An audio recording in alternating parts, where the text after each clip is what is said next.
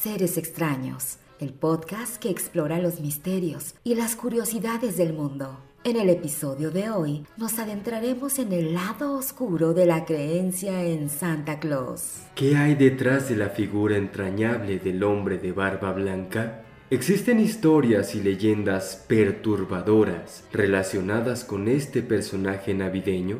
También conoceremos a su contraparte, Krampus. Se le representa como una criatura con cuernos, garras y una larga lengua. Durante la temporada navideña, acompaña a San Nicolás y se encarga de atemorizar a los niños que se han portado mal y se le considera el opuesto de Santa Claus. Su presencia en las festividades añade un toque oscuro y misterioso a esta celebración navideña. Únete a nosotros mientras desentrañamos los secretos más oscuros y sorprendentes sobre Santa Claus. Comenzamos esta fascinante aventura navideña en Seres extraños.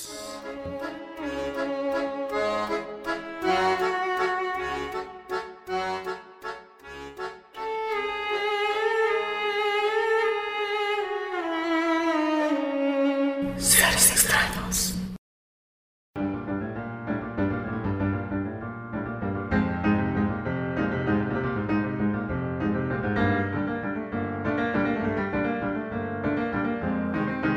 Es un gusto saludarles nuevamente en esta emisión de Seres extraños. Bienvenidos a este episodio donde vamos a abordar a una de las personalidades más emblemáticas pero también enigmáticas de todo el mundo.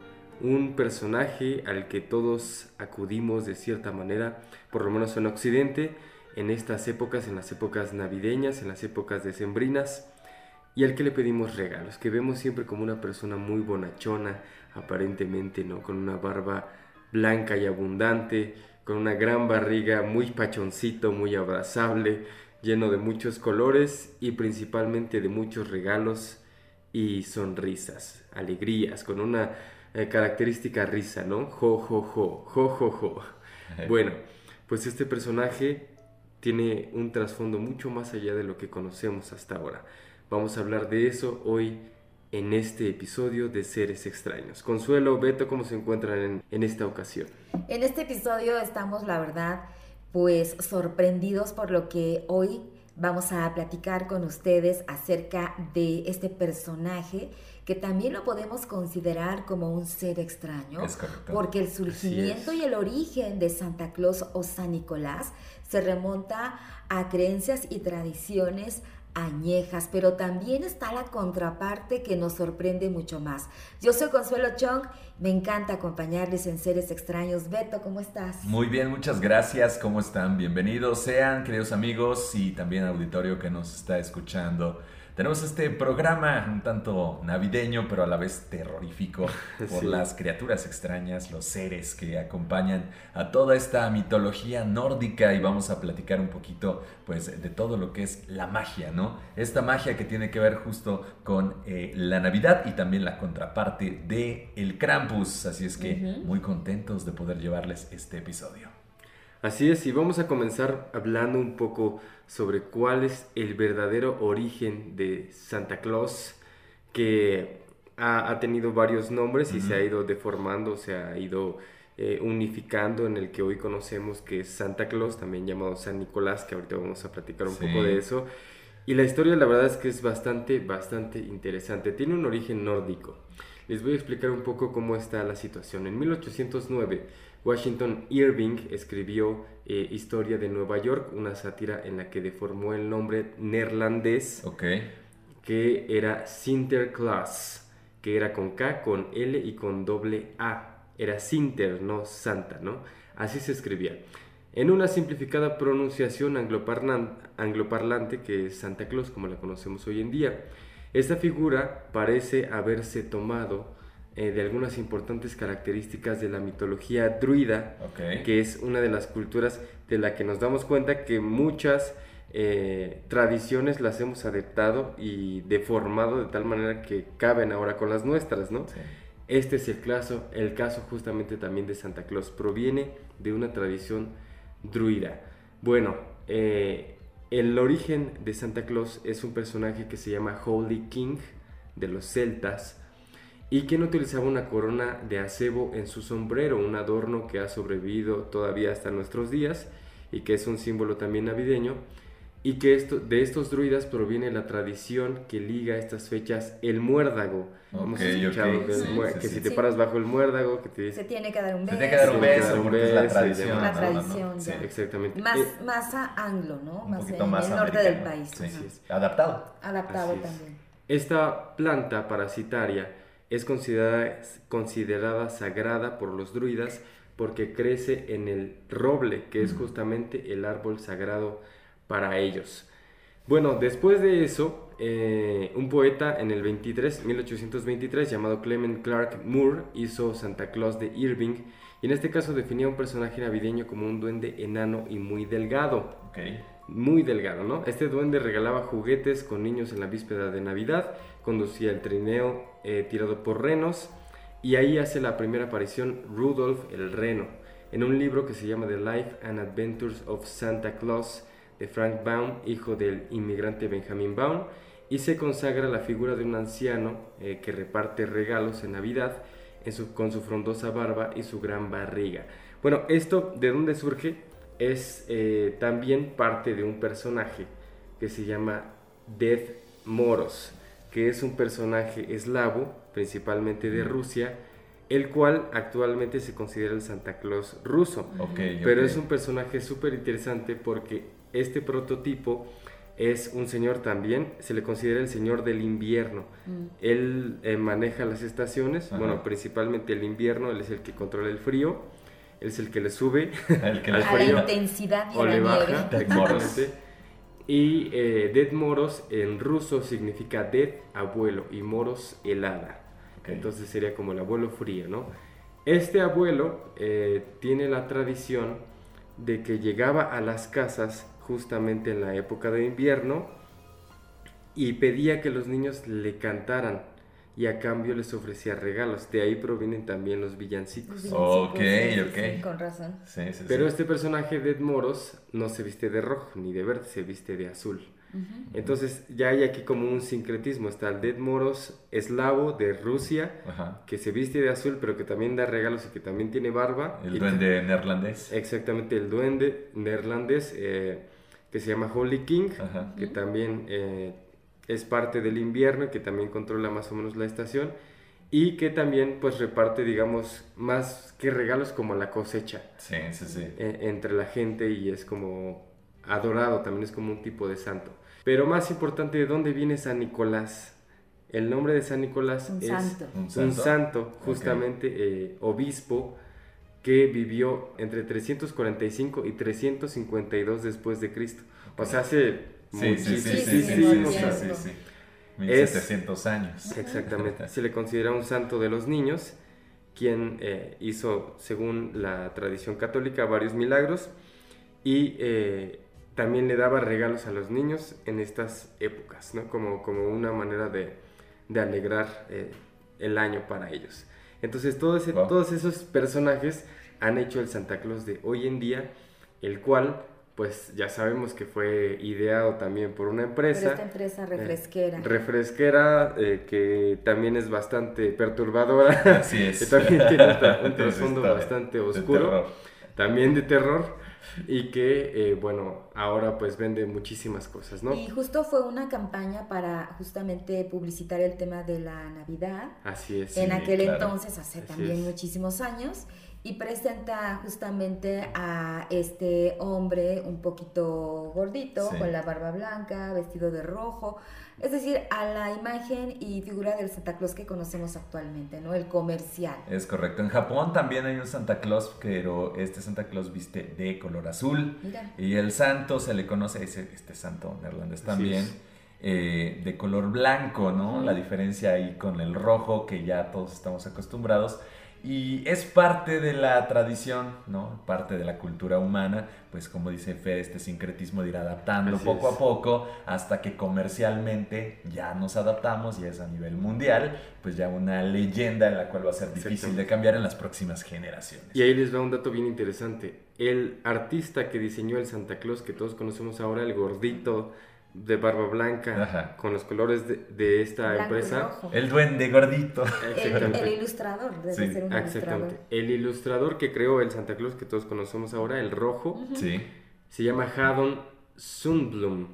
Y este pintor fue su propio modelo. O sea, Él mismo se pintó. él mismo se pintó. Ajá. Aprovechó como que Se ese cierto inmortalizó en Él el se tiempo, inmortalizó, ¿eh? exactamente. Entonces, Porque aparte esas ilustraciones que dejó son un clásico. así es. Sí, sí, sí. Son clásicas. Tenía un poco eh, elevado el ego, ¿no? Sí, porque el obispo católico siempre se ve muy magro, muy delgado, ¿no? efectivamente, Y así si es. vamos a hablar de un duende este neerlandés, pues, eh, pues nada que ver, Nada, ¿no? nada que Es ver. más Es chiquito. más chiquito. Entonces dijo, pues bueno, vamos a aprovechar los dotes físicos y ahí está. Se inmortalizó a sí mismo. Ven nada ¿Qué más. tal, eh? Interesante ese dato, ¿eh? Muy bien. Bueno, pues ahora pla- platicando un poquito de estos eh, seres, ya estás tocando la cuestión de eh, el ser mítico, como es, un, es. un- un duende. Vamos a hablar de la contraparte que ahora viene justamente de la cuestión eh, pues nórdica. Vamos a hablar del Krampus, que netamente es un ser que viene de Alemania. Y algo antes de que Ujú. comentes de Krampus es, así como hay el bien, también está El la mal. contraparte. Claro que Entonces, sí. Como en nunca todas nos las culturas, Claro. Como en todas las culturas. Nunca nos, nos imaginamos que de Santa Claus Exacto. hubiera una contraparte, pero sí la hay. Y es el compañero diabólico, por así decirlo, de San Nicolás, ¿no? ¿De dónde Así viene es. la palabra Krampus? Digo, ya ahorita por las películas, la cinematografía, se ha hecho muy famoso. Claro. Pero, pues bueno, viene la palabra Krampen, que significa garra, justamente en alemán. ¿Por qué garra? Pues ya te imaginarás la fisiología de este personaje. ¿Se han Claro. visto las películas? Sí, más o Sí, menos sí, sí, ubican. sí, más o menos lo ubicamos. Que se ha vuelto más popular porque por Así muchos es. años nos, como que nos lo ocultaron, ¿no? Nos lo ocultaron muchísimo tiempo. Era una parte de la Navidad que no se contaba. Solo en Alemania, solo. no Claro, Para los que se portan mal, porque decimos a los que se portan bien, supuestamente sí les llegan los regalos de Santa. Claus y todo. Pero O el ¿qué carbón, pasa? ¿te acuerdas? O el carbón Ajá, si el carbón. te Sí, mal. según lo malo era el carbón. Pero Krampus en Latinoamérica y Estados Unidos, ni lo pelado, ni te topo, Ni hablar. ni hablar. Bueno, pues él como tal, hablando ya de las cuestiones paganas, era adorado en el solsticio de invierno, según la leyenda de Hel. Hel fue justamente un dios nórdico del inframundo, un demonio tal Sí, cual, sí, sí. el cual pues en ese sentido los vikingos eran parte de todo su panteón, de toda su, su ideología. Este dios nórdico del inframundo pues tiene una expansión al cristianismo como Krampus asociado con la Navidad. A pesar de los esfuerzos, fíjense, ahí estamos justamente hablando de la Iglesia Católica por prohibirlo, pues ¿qué crees? Viene la cinematografía y obviamente Lo da la lo luz. saca a la luz Lo expone. como una criatura, una criatura que llega en la eh, adoración del solsticio el 5 de diciembre. O sea, no 24, no 25, como hablamos eh, en este caso Las de las comunes. paganidades. Ajá. Ok. Y son fechas, en este caso de la Navidad, que son muy asociadas con los romanos, con los egipcios, con los cambios de cosecha. Pero Claro. aquí es el 5 de diciembre, en donde eh, se celebra el Krampusnacht, que significa la noche del Krampus. Mientras San Nicolás recompensaba a los niños, el Krampus golpeaba a los niños, Los secuestraba con ramas, no, con palos e incluso se los llevaba a comer, ¿no? Ahora sí que Ahora te sí. portas bien, no es el O coco. te portas- O te no es el coco, es Krampus. O viene el Krampus y te come, te corta la cabeza y te bebe tu Ay, sangre. no. Entonces los niños se despiertan el 6 para encontrar sus regalos o para curar sus heridas, dice. Ay, no, no, no, por En caso de sobrevivir. En, campo, eh, en caso de sobrevivir. Y bueno, a la fecha existe obviamente una participación en el Krampus Laufen, que es la carrera del Krampus, en el cual, pues bueno, en países como Bélgica, en países como eh, Suecia, eh, Noruega e incluso eh, pues Alemania, la misma Alemania, hacen desfiles, hacen carreras. Obviamente se implica ya la cuestión del alcohol, tradicionalmente, pues en este caso, fogatas y estas criaturas desfilan por todas las calles. Vestidos de Krampus. Vestidos de Oh, Krampus, wow. haciendo este gran espectáculo, asustando a quien en ocasiones les persigue y todo eso. Yo creo que a finales del siglo XX es justamente cuando comienza su, su, situación, pero imagínate en este sentido los pobres abuelos niños eh, pensar ¿no? en Alemania después de tanta devastación, de tanta situación que el 5 y 6 viene un ser Para colmo viene Krampus, no. No, pero pues en la noche sabes que los niños no se portan nada bien y ya cuando estás durmiendo en lugar de estar contento, feliz, porque viene Santa. Ajá, no, también estás con la cuestión y la vela prendida. ¿Me habré, me habré portado bien o me habré portado mal? ¿Qué, qué infarto, ¿no? va a llegar? Qué infarto, la verdad. Y bueno, es parte de lo que se tiene de este gran personaje. Como saben, pues las películas están más, más, más que disponibles en las plataformas. Y bueno, aquí está parte de lo que es el Krampus en la. Sí, la imagen es Sí, un personaje completamente terrorífico. Y ahí está el festival de Krampus en claro Austria. Que sí. En Austria, en Viena. Que también es un ser de las montañas. Es un ser de las montañas. Justamente como el Holy King. Ajá. Son, me imagino, compañeros. Son, ajá, antagónicos. ¿no? el neutral, ¿no? Siempre debe existir. Y el Santa Claus comercial que viene del Polo Norte, se supone. Es correcto. También de lugares muy Se mudó. Se mudó. Oigan, ¿se acuerdan cuando les platicaba antes de, hablar del tema, de que, bueno, estaríamos exponiendo un poco el tema de, del lado más oscuro de las creencias en seres como Santa Claus. Sí. ¿Se acuerdan que yo les decía, es que tengo una amiga que dice y jura y perjura que ella vio a Santa Claus? ¿Se acuerdan que sí, platicaba? Sí, sí, sí, sí, Que la juraba y es que yo lo vi, yo me levanté y vi un Santa Claus, lo vi ahí en mi casa, nadie me cree, pero yo lo vi. Ajá. Pues me puse a investigar, sí, adelante, Fer. ¿Y qué edad tenía cuando lo vio? Dice que era, pues, era chica, pero ella estaba segura, estaba despierta, bajó, escuchó ruido, hagan de cuenta como, como película. Ajá, era chica, como que será unos 8 o 10 años, más o menos, pero ella jura que lo vio. Bueno, resulta que me puse por ahí un poco a investigar porque también hay varias personas que han comentado que han visto a, Santa Claus. Hay un artículo que les quiero compartir, pero brevemente, de un eh, eh, diario, es un periódico eh, de, de, Nueva York justamente, es un periódico para hispanos, se llama El Diario, El Campeón de los Hispanos, y que habla justamente de experiencias que han tenido algunas personas con el tema de que han visto y han jurado ver, a Santa Claus. Lo cual es un tema así el bulto y toda completamente extraño, Es extrañísimo. Muy extraño. Porque pues no queremos no queremos tampoco este dar malas noticias, digo por el claro. infantil, ¿no? Pero eh, pero sí lo han visto, sí, ellas juran y perjuran. Muchos niños dicen, no existe, no, no, no lo he visto, solo los regalos. No, pero, pero ahí está la evidencia. Pero ahí está la evidencia de que sí lo han visto. bueno, fíjense que también allá, allá en Nueva York hay un desfile, así como está el del Krampus, hay un desfile muy importante que se llama Santa Con. Eh, y toman cada año, obvio, pues las calles, ¿no? Sí. Bueno, y ahí van algunos casos. Imagínense ustedes que de pronto se imaginan, bueno, creen que Santa Claus va a llegar con sus regalos y va a ser muy bueno y todo, pero cuando tú lo ves, ¿qué pasa? Te espantas. Te espantas un poquito cuando ves a alguien desconocido. ¿Quién es? bueno, una de estas personas se llama Carrie. Ella, durante la Nochebuena de 1961, vio cómo Santa entró así sigilosamente a su recámara de pronto cruzan las miradas, es decir, ella lo observa, él la mira y luego él regresa y se va por donde había entrado, ¿no? Sí, la chimenea. Pues sí, seguramente tenía chimenea. A la mañana siguiente ella le platica a sus papás y pues ellos no le creyeron, ay, ¿cómo crees? O sea, ellos mismos le dijeron, no, pues no, ¿para qué te andas levantando? Pues no, eso no es cierto. Hay otra experiencia de Sara, eh, que dice que cuando era más pequeña, actualmente tiene 41 años, pero cuando era más pequeña, eh, de eso de las 2.30 de la madrugada, se levanta y dice que había un extraño brillo colándose bajo la puerta de su dormitorio. Ok. Pues dice, se levanta, abre la puerta y ahí, ahí estaba también Santa Claus en medio del pasillo pero estaba envuelto en un halo de luz dorada. y el mismo Santa Claus le dijo, regresa a tu cama, vete para tu cama, ¿no? Y le dijo, no deberías estar despierta a, esta, hora. Así es que bueno, también le platicó a la familia y dijeron, ¿sabes qué? Mm, ¿Para qué está, soñaste?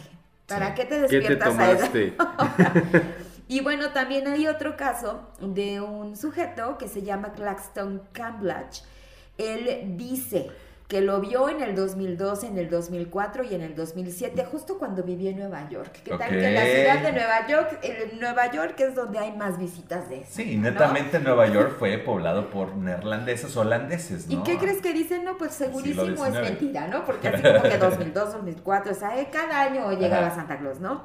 Bueno, hay otros que son, digamos, más insólitos. Es el caso de una persona llamada Ana, ella a los 5 años pues dicen que se llevó un susto tremendo, porque resulta que una figura terrorífica, vestida como Santa Claus, la miró.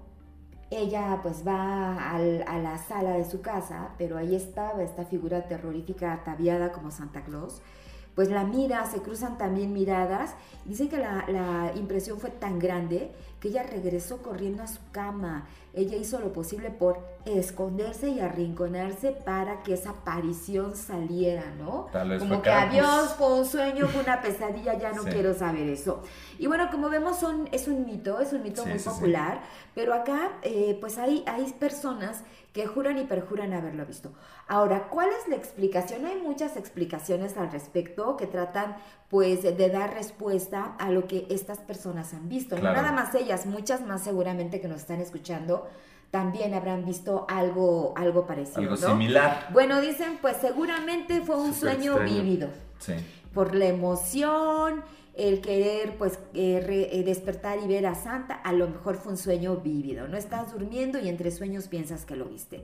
También dicen que te pasaste de rompope. ¿Qué tal si fue un ladrón el que estaba entrando disfrazado? Dicen que esa es otra hipótesis. Esa es como más, esa es más mexicana, yo creo. Esa sí, se daría más en Sería una temática muy interesante, la verdad. ¿No? Soy Incluso entrar a robar vestido de Santa. Una cuestión extraterrestre, jugar con tu mente jugar con esta clase de apariciones en esos días a la cultura popular, con esta clase de, situaciones que involucran las llamas, que involucran los halos, que involucran los láser, que involucra todo esto. Exacto. Y, que no sea exactamente como el colectivo lo imagina, humanamente hablando. Humanamente hablando. ¿Y, qué tal si es otra energía? Así es, Y de eso habla otra, otra de las teorías. Dicen que podría ser algún tipo de terreno ya más paranormal. Eh, podría ser eh, apariciones como de espíritus alienígenas o criaturas imposibles y eso así como que más paranormal, ¿no? Pero bueno, hay otra que está bien interesante que les voy a platicar, eh, que tiene que ver con em, el Tíbet, las creencias de los pueblos del Tíbet. Esto se le llama o se consideran como los tulpas. Tulpas, ¿han escuchado esa palabra? No, bueno, está interesante. estos son seres invocados, escuchen ustedes, mediante el poder de la mente esto de acuerdo a las creencias de los pueblos tibetanos podría ser algo más que mera folclore o mera creencia. Ahora, esta palabra tulpa, así con T, es un concepto que viene justamente de los budistas, que es un ser u objeto creado mediante poderes mentales o espirituales. Wow. Imagínense nada más. Ya es un concepto de creado energía. por seres mentales por poderes mentales o espirituales. el cúmulo de energía de varias personas en una creencia puede alojar un cúmulo energético. se llama tulpa a una forma de pensamiento mental con autonomía y voluntad propia. Sí, claro o sea, que, que, a lo mejor llegan a tal nivel de, de conciencia, tal nivel mental o de a lo mejor de manifestación. pues es lo que dicen en las creencias del Tíbet, que, creas un tulpa o una tulpa, ¿no? ¿Y esos tulpas qué hacen? Pues dicen que eh, una vez que son creados, porque finalmente los seres humanos los crean a través de su energía y sus pensamientos, esto, repetimos, en las creencias del Tíbet, van a empezar a existir por cuenta propia eh, y se van a separar de quienes lo crearon. O sea, tus pensamientos ya son libres, ¿no? ya van a hacer lo que ellos quieran. Eh, y bueno, pues ellos solo eh, aparecerán y desaparecerán cuando quieran, o sea, ya van a ser libres, van a dejar de ser imaginarios y ya no va a ser tan fácil de controlar o de eliminar. Así es que por ahí dicen, controla tus pensamientos, o checa bien lo que estás pensando. Imagínense nada O van a tomar iniciativa propia, vida propia. Y, bien, em, después de todo esto, como que sí nos quedamos reflexionando bastante que dentro de todas estas creencias buenas, Sí. todas estas ideas buenas, también está la contraparte. Y ya para cerrar, eh, tres películas. Oye, pero espera. Tu amiga sigue jurando que vio a Santa Claus. Ella sigue jurando. sigue ¿A la fecha? En la universidad lo juraba y nos platicaba. Yo vi a Santa Claus, lo vi, lo vi, lo vi. Wow. Wow. Wow, eso está increíble. Ella sigue jurando. Bueno, ¿qué les parece si nos vamos con tres recomendaciones rapidísimo? Claro, claro, claro. La primera, una historia de horror de Navidad o A Christmas Horror Story del año 2015. Eh, es eh, de, los, eh, de la 20th Century Fox. Es una película que narra pues, los festejos y la alegría de una ciudad llamada Bailey Downs y que se van a ver afectados por la llegada de espíritus malignos, zombies, elfos y el peor enemigo de Papá Noel, adivinen quién. El Krampus. El Krampus, Claro. ahí se ve claramente. La segunda, una película inspirada y dedicada en Krampus, es la que tú viste, se llama Navidad. Maldita Navidad, es del año 2015, ya se imaginaron, ¿no? buena. La pobre familia huyendo de este Krampus. Nieve. Seguramente se portaron bastante mal, porque para que llegara a acechar al niño, imagínense. Y la última, un clásico de la época navideña, El extraño mundo de Jack o The Claro. Nightmare Before Christmas, que Claro. ya sabemos, una película de Es fantasía oscura, animada en stop motion. Eh, 1993 fue lanzada, eh, dirigida por Henry Selick y producida y concebida por el gran Tim Burton. Burton. ¿Cómo ven? Excelente. De verdad son recomendaciones. Y bueno, ya con todo este breviario cultural, pues usted puede ya generar alguna idea y sobre todo estas criaturas extrañas que ya le hemos eh, platicado, ya le hemos dicho pues cuál es su favorita y sobre todo pues tener mucho cuidado. Yo por las dudas sí me voy a portar bien. Y Voy a seguir portándome bien porque no quiero un susto. Tenemos que agradecerles sobre Así todo es. su paciencia y sobre todo pues estar aquí dándole like y escuchándonos. Gracias Fer. Así es, gracias Consuelo, Beto. Espero que les haya gustado este episodio, que hayan conocido otra parte de Santa Claus. Seguramente vamos a volver a hablar de él, seguramente vamos a volver a hablar de Krampus porque son personajes que tienen muchos temas que podemos abordar. Mientras tanto, sigan las redes sociales, Seres Extraños Podcast en todas las redes sociales. Nos escuchamos en el próximo episodio con... Seres extraños. Gracias Consuelo. Bye bye. Hasta la próxima.